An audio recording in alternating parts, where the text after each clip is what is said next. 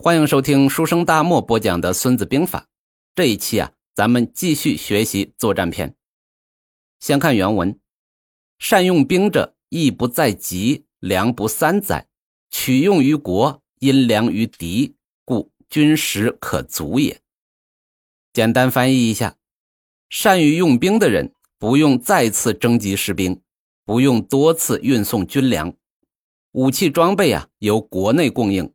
但是要想办法从敌人那里设法夺取粮草，这样呢，军队的粮草就可以充足了。《孙子兵法》作战篇的核心是速战，啊，速战可以少花钱、少损耗，打对方措手不及，谈判桌上都可以获得更多的利益。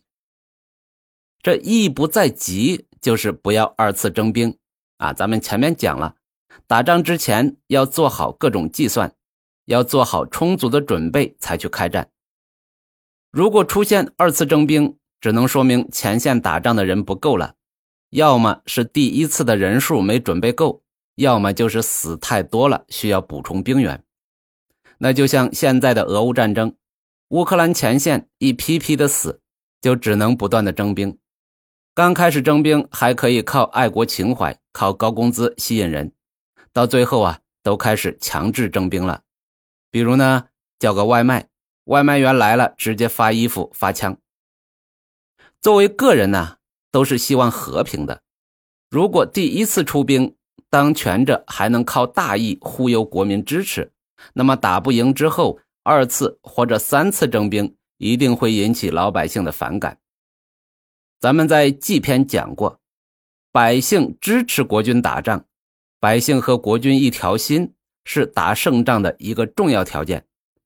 如果百姓不支持了，那么麻烦就会越来越大。一不在急，一是要提前做好充分准备，二呢是要尽量速战速决，久拖不下呀，不是啥好事儿那理解了“义不在急，粮不三载”呀，也是同样的道理。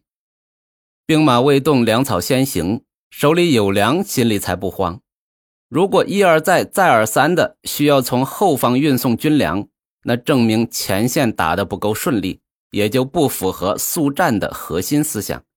同时呢，老是从后方运粮，消耗也是很大的，还没到前线运粮的路上已经吃了很多了。